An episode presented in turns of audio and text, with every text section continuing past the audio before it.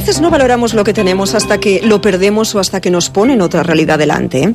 Esta mañana traemos a la antena de la SER los nombres de Catherine, Damaris, Catrino, Irene. Sus vidas están marcadas por la falta de recursos y la falta de oportunidades.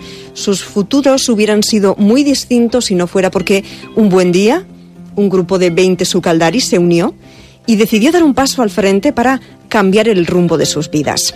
Bueno, así surgió la iniciativa África El Carrequimbay, impulsada por la ONG Arambe, con la que 12 chicas keniatas podrán formarse en hostelería gracias a los fondos que esos cocineros guipuzcoanos logren en sus restaurantes. Esta mañana queremos conocer sus vidas, pero queremos saber de qué manera podemos arrimar el hombro y queremos conocer a quienes están impulsando este proyecto.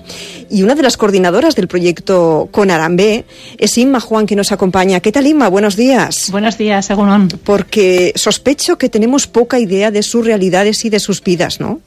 Sí, la verdad es que África a veces nos parece que está muy lejos de nosotros y en cambio desde aquí cada uno con nuestro trabajo, con lo que ya estamos haciendo entre manos, podemos ayudarles mucho más de lo que pensamos. y no somos conscientes de ello. A ver, por empezar por el principio, ¿de dónde proceden estas jóvenes? ¿Cómo son sus vidas? Bueno, eh, hemos rescatado algunos de los fragmentos de las cartas que estas jóvenes han enviado a los cocineros y a los que les hemos puesto voz. Escuchen.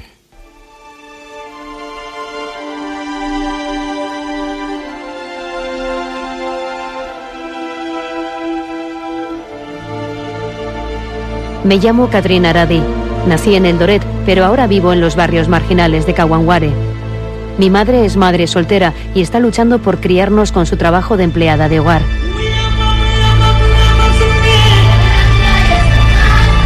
He estado trabajando durante las vacaciones para ahorrar un poco de dinero. Mi padre es un borracho y cada vez que consigue dinero lo gasta en alcohol. Mi madre tiene la tensión arterial alta y de vez en cuando le aumenta, lo que significa más gastos para hacer frente a su tratamiento médico, gastos con los que sigue cargando mi hermano. Estoy tramitando esta beca para aliviar la Siempre me ha gustado preparar la comida y ver cómo disfrutan y se alegran cuando cocino. En Kibondeni estoy aprendiendo a hacer esto de manera profesional y todos los días me digo a mí misma que algún día seré un chef. Mi padre es un empresario autónomo que vende repuestos. Mi madre es una consultora de belleza en origen. Le escribo esta carta solicitando ayuda económica para hacer frente a mis gastos escolares. He estado teniendo muchos problemas con el pago de mi escuela mis padres me apoyaron durante un tiempo, pero se han rendido después de vender lo poco que tenían y ver que sigue siendo insuficiente para poder terminar de pagar la matrícula.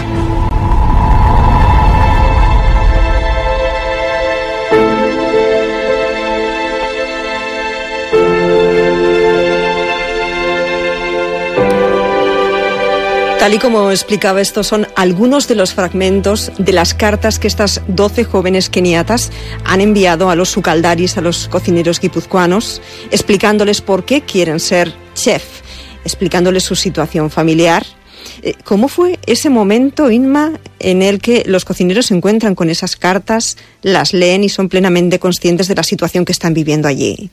Pues indudablemente ante eso, eh, ¿quién va a decir yo no hago nada? y, más cuando además comparten con ellas eh, esa ilusión mm, por lo que les apasiona, que es la cocina, eh, pues también es muy bonito pensar que, que, puedo ayudarles desde aquí para que, igual que yo ahora tengo un trabajo, tengo una familia, tengo, no sé, una calidad de vida, pues ellas puedan salir de las circunstancias en las que están y tengan una vida digna, ¿no? Mm, porque ¿en qué circunstancias están, Inma? Pues, eh, como hemos escuchado antes algunos fragmentos de las cartas, mm. eh, pues es gente que muy pobre, no tienen recursos. Además, eh, en África en general la cultura que hay es la de educar al hijo, al varón. Entonces, si además eres mujer, pues las posibilidades de poder decidir tú misma eh, cómo quieres vivir, pues ya se van limitando, vamos, prácticamente se reducen a, casi nada, ¿no? O sea, allí las chicas de 12, 13 años las casan y así es una boca menos que alimentar en el hogar y un problema menos, ¿no? Entonces, eh, una no puede, no puede ser dueña de su vida, ¿no? Y entonces, de alguna manera, también es muy bonito porque es un proyecto que ah, va dirigido a los que tienen menos posibilidades, que en este caso son las mujeres, eh, darles una formación para que luego además ellas eh, no se queda solo en ellas, sino que a su alrededor, a sus hermanos, todas mm. también tienen la ilusión de, poder eh, estudiar para tener un trabajo, ser cocineras para luego poder mantener al resto de sus hermanos, darles la oportunidad de estudiar, de tener un trabajo como ellas, de mm. formar sus familias. Entonces, eh, no solo quedan estas 12 chicas, sino que en torno a ellas eh, pues eso, la familia en África es mucho más amplia que aquí, ¿no? A, a, los vecinos, amigos. Y es algo que se contagia, ¿no? Fíjate, eh, intentando conocer un poquito más la realidad y la vida de estas 12 chicas y de sus familias, eh, yo creo que nos puede ayudar a todo ello Juan Carlos Mújica. Él es coordinador también del proyecto África el Carrequín. Él acaba de volver de Costa de Marfil, donde eh, tenéis también otro proyecto parecido. ¿Qué tal, Juan Carlos? Eguardión. Hola, Eguardión. Oye, ¿con qué te has encontrado allí? Pues mira, allí me he encontrado con una serie de proyectos, hemos estado en Costa de Marfil, eh, una serie de proyectos muy parecidos al de Kibondenio. Y lo que más me ha llamado la atención ha sido que, es que en África hay, vida, se ve. Europa está, cuando volví yo de, África pensé es que Europa está muerta, ¿no? Y, en África lo que ves es, es vida, ¿no? Eh, ves eh, gente, mucha gente joven, eh, me contaban el otro día que el, el, el 70% de la población de Costa de Marfil es menor de 35 años, ¿no? Que eso le da una potencia al país impresionante, ¿no? Y me he encontrado con, eh, sobre todo, mm, a, veces pensaba, bueno, esto de mal de África, ¿qué es, no? Siempre he oído hablar de esto. Y yo creo que el, el mal de África es algo que te atrae, pero que no tiene que ver tanto con la naturaleza o con los escenarios que ves, sino con, con las personas. ¿no? Tú ves en, las miradas de los niños, de, de, de las mujeres, de los hombres, ves eh, alegría, ves sinceridad, ves agradecimiento, ves ganas de vivir y eso es el, el, el, gran motor de África, me parece a mí. Fíjate, me parecía muy interesante el dato que dabas, el 70% menor de 35 años, por tanto, gran parte de la población en edad de, educarse, de formarse. Eh, Inma, esas ayudas que estáis recogiendo, esos fondos que vais a ir recabando, ¿de qué manera? ¿Cómo va a funcionar con los sucaldaris? Bueno, lo primero que quiero aprovechar para agradecer toda el, la labor y el esfuerzo que están haciendo, porque, porque indudablemente sin su ayuda esto no saldría adelante. Entonces, eh, hay dos tipos de, de, iniciativas que están llevando a, cabo. Unas eh, en conjunto, eh, abrimos de hecho así como la campaña con dos cenas solidarias que tuvieron lugar a, fin, eh, a finales de abril y a mediados de mayo en la que varios ucaldaris eh, pues preparaban las cenas, también era una manera de, de, unir fuerzas, de que pudiera asistir más gente y también pues mm, con el, el, dinero de las cenas pues sacar también un, una buena cantidad económica, pero también con la idea de difundir luego las iniciativas particulares que cada uno está llevando a cabo en su restaurante, que cada uno está haciendo lo que le parece y lo que puede, ¿no?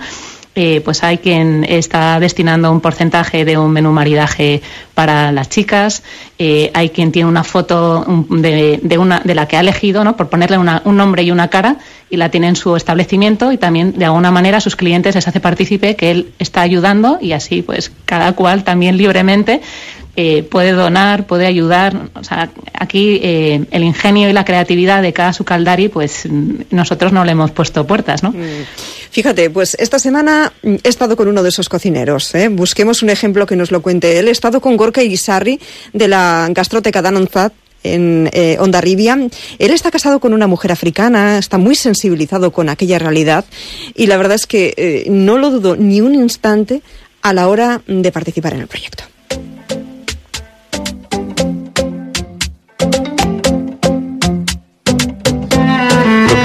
Dentro de mí es justamente, si nosotros logramos realizar esto, la cara de felicidad de esas 12 chicas y el futuro que les espera. Yo creo que ese es lo que más me mueve, su futuro.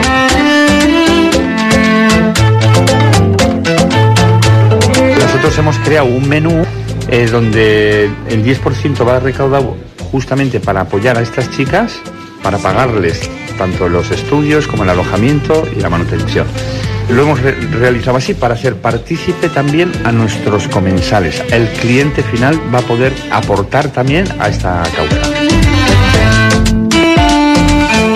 Nosotros normalmente esperamos a que el cliente eh, acabe, vaya por el postrecito y el café para explicárselo, porque el factor sorpresa final para el comensal es muy importante. Cuando el cliente ya está a gusto y ya ha tenido la experiencia final, lo que le, informamos es de que ha participado también en este proyecto y eso todavía es más positivo que comentárselo al principio. Normalmente se quedan alucinados, se quedan encantados, les comentamos, les enseñamos la foto, les comentamos eh, en qué van a participar y por qué. Después de comer, imagínate, te dan una noticia de esas, que participas en esto, es el, el cliente lo, bueno, lo agradece muchísimo. Nosotros hemos sido los que hemos elegido entre las 12 chicas a Damaris, que es nuestra, eh, nuestra pupila en este caso, pero sí sí es verdad que el futuro va a ser el estar con ellas, si ellas tienen preguntas o podemos ayudarles en cualquier tipo de cuestiones así profesionales, también lo vamos a hacer. Y lo bonito es que ellas vengan aquí a disfrutar un poquito y a conocer también qué ha sido este proyecto, incluso nosotros ir allí también para poder disfrutar también.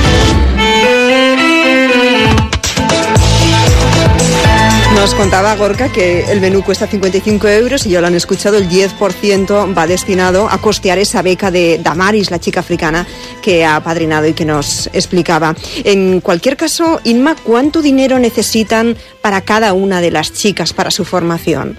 Bueno, eh, la situación de cada una es diferente porque hay quienes han empezado ya, eh, bueno, por lo general estos estudios duran tres años. Hay algunas chicas que están ya en segundo curso, pero no tienen ya más medios económicos para seguir adelante. Entonces, eh, desde las escuelas eh, buscan esta financiación, bueno, a través de nuestro proyecto para conseguir que terminen los estudios. Hay algunas que solo llevan dos meses en la escuela, o sea que hay todo tipo de, de circunstancias y abanicos, pero la cifra total para poder ayudar a, estas, a que estas 12 chicas en tres años hayan terminado los estudios son 12.737 euros. O sea que, que también si uno calcula, dices, pues realmente con mucho menos dinero de lo que aquí cuesta la vida, ¿no? Eh, se saca adelante a 12 chicas, ¿no? le das la posibilidad de, de tener eh, de, esa capacitación que le hace falta para poder empoderarse y sacar adelante este negocio. Mm. Hablabas de empoderarse, sacar adelante ese negocio. Al comienzo del programa escuchábamos a Catherine, que es una de esas 12 jóvenes con las que esta semana he podido hablar también, 22 años, ella comenzó sus estudios el año pasado. Eh, Juan Carlos, pero qué importante es que esa formación, esas habilidades, incluso la experiencia que adquieran si es que vienen aquí, por ejemplo, de visita y para continuar con sus estudios, después revierta en su entorno, es decir, que vuelvan a su país y que además de contagiar esa pasión por la formación a sus amigos y a sus familiares, también mm, inviertan allí, ¿no? Que sigan trabajando allí. Es que es que eh, una de las cosas que llama la atención es que lo poco que tú puedes ayudar desde aquí revierte de forma directísima en su vida. Estuvimos en una escuela de hostelería muy eh, parecida al de Kibondeni y había unas chicas que estaban aprendiendo temas de pastelería y demás y una de ellas le preguntamos, oye, ¿y, tú todo esto te, te, está ayudando, te va a ayudar? Y, nos decía que, que, bueno, estaba encantada porque había podido aprender eso y gracias a eso hace una serie de, de, de, de pasteles, repostería, que luego puede vender y así saca su familia adelante. Fíjate, te voy a contar una anécdota que nos pasó. Eh, bueno, en este caso no es pastelería, pero bueno, eh, yo fui con un, matrimonio amigo mío y ellos en, en enero, cuando conocieron este, este proyecto de Adam B, eh, dijeron, bueno, vamos a empezar eh, mandándoles dos máquinas de coser. Bueno, pues cuando estábamos en, en, en Avillán, en un sitio que se llama Illomba, estaban enseñando en una escuela de formación profesional cómo les enseñan a, coser con estas, esas máquinas de coser Singer antiguas, a mano, ¿no? Porque claro, allí no, no puede haber cosa eléctrica, ¿no? Y resulta que las dos máquinas de coser que ellos habían mandado estaban allí. Y estábamos viendo cómo las chicas estaban aprendiendo y, y Joaquín, que es el marido, se puso a llorar. Y le digo, pero Joaquín, no puedes llorar nunca, pero es que estaba viendo cómo su pequeña aportación estaba ayudando a aquellas personas que luego, gracias a aprender a coser, iban a poder mantener la familia, ¿no? Por eso te digo que todo lo que puedas hacer, todo lo que haces, revierte enseguida allí, ¿no? Y eso es una cosa muy llamativa. Es el claro ejemplo de cuánto se puede hacer con poco, ¿verdad, Inma? Sí, sí. Además, lo bonito de este proyecto es que, eh, bueno, aunque Luego igual en un futuro eh, las chicas puedan venir aquí a completar estudios, pero la idea no es que salgan de África, ¿no? sino mm. que se formen para montar allí sus propios negocios, que también es una de las cosas que todas dicen en sus cartas, porque lo, su ilusión es poder montar allí un negocio eh, para también crear más puestos de trabajo, para levantar así entre todos eh, África, porque es un, es un continente mm, muy rico con muchas posibilidades. Bueno, sobre todo en Kenia es un país bastante con bastantes posibilidades, pero pero hace falta eso invertir en formación para que ellos mismos sean los artífices de ese cambio, ¿no? De ese desarrollo. Sí, este es un proyecto que además incide mucho en este tema. ¿eh? O sea, hay que evitar las pateras. ¿Cómo se evitan las pateras? Pues eh, dándoles una formación que luego les va les va a ayudar a poder trabajar allí, montar un pequeño negocio y luego la mujer, claro, la mujer le está dando unos medios para que pueda ser autónoma. ¿no?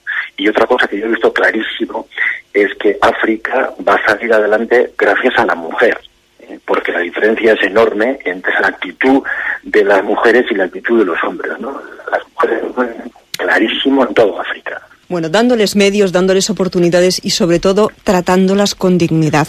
Juan Carlos Mújica, coordinador del proyecto África del Carrequín. Gracias, Juan Carlos. Por Venga, gracias estar a con nosotros. Un abrazo.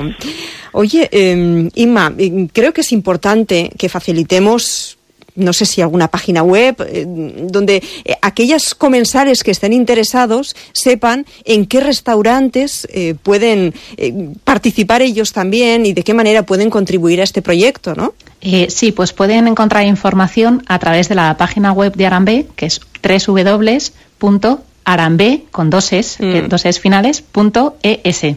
Y ahí pueden encontrar, o sea, tenemos un, bueno, un apartado que es eh, África el Carrequín Bay y ahí encontrarán toda la información que vamos ahora subiendo poco a poco, eh, pues eso, con la información de las anteriores cenas solidarias también para que vean qué, qué se ha hecho y también para que se puedan hacer idea porque porque esto no ha hecho más que empezar. En septiembre eh, tenemos pendiente hacer otra por Urola Costa, la zona de interior de Tolosa, o sea que también... ¿Y el resto de Euskadi? Y, el resto de Euskadi, sí, sí. Eh, aquí el gran promotor que sin esto no hubiera salido adelante es Ignacio Mogruza, mm. que gracias a él, él, se enamoró de este proyecto y nos ha ido presentando o abriendo la puerta de, sus compañeros, ¿no? de, los otros sucaldaris. Y luego eh, esto, pues como todo, ¿no? Se corre la, la, voz de unos a otros porque es un proyecto muy bonito y entre ellos se han ido animando y, ellos mismos dicen, bueno, esto después de Guipúzcoa hay que expandirlo a Vizcaya, Álava, mm. eh, Navarra, ¿no? O sea, cuanta más gente tenga esta sensibilidad y podamos ayudar con lo poquito que cada uno puede aportar, pues es mucho, ¿no? Porque son 12 chicas y uno se va multiplicando y dices, bueno, pues podemos llegar a muchísima claro, porque son Catherine, Damaris, Catherine, Irene, pero son sus familias y son sus amigos y serán sus barrios, sus pueblos. Sí, y, también es el crear también eh, modelos, ¿no? Porque si tú eres una chica y, te, y, te, parece que la única opción de, de, poder vivir allí o salir adelante es pues eso, que, que ya está, te casen con 12 años y, y adiós muy buenas, ¿no? Eh, pues hombre, tampoco te planteas cambiar, ¿no? O algo mm. más, pero en cambio, si ves modelos a tu alrededor de chicas como tú que tampoco tienen medios y que han tenido una formación y han podido eh, trabajar, pues eso también te crea una, o sea, te da esperanza, ¿no? Que también es muy importante. Desde luego. Bueno, el proyecto se llama Arambe, que significa trabajar todos juntos. Sí, es, es una palabra en Swahili, que mm. es una expresión de allí que utilizan para, para pedir ayuda unos a otros y, y, así entre todos a una, ¿no? Mm, muy bien. Inma Juan, que vaya muy bien. Eh, a ver dentro de un año cómo está funcionando el proyecto eh, y si estas chicas pueden conseguir sus sueños de ser chef y montar su propio restaurante, que sería lo, lo, lo, lo deseado. Un abrazo fuerte. Muchísimas gracias. Un abrazo.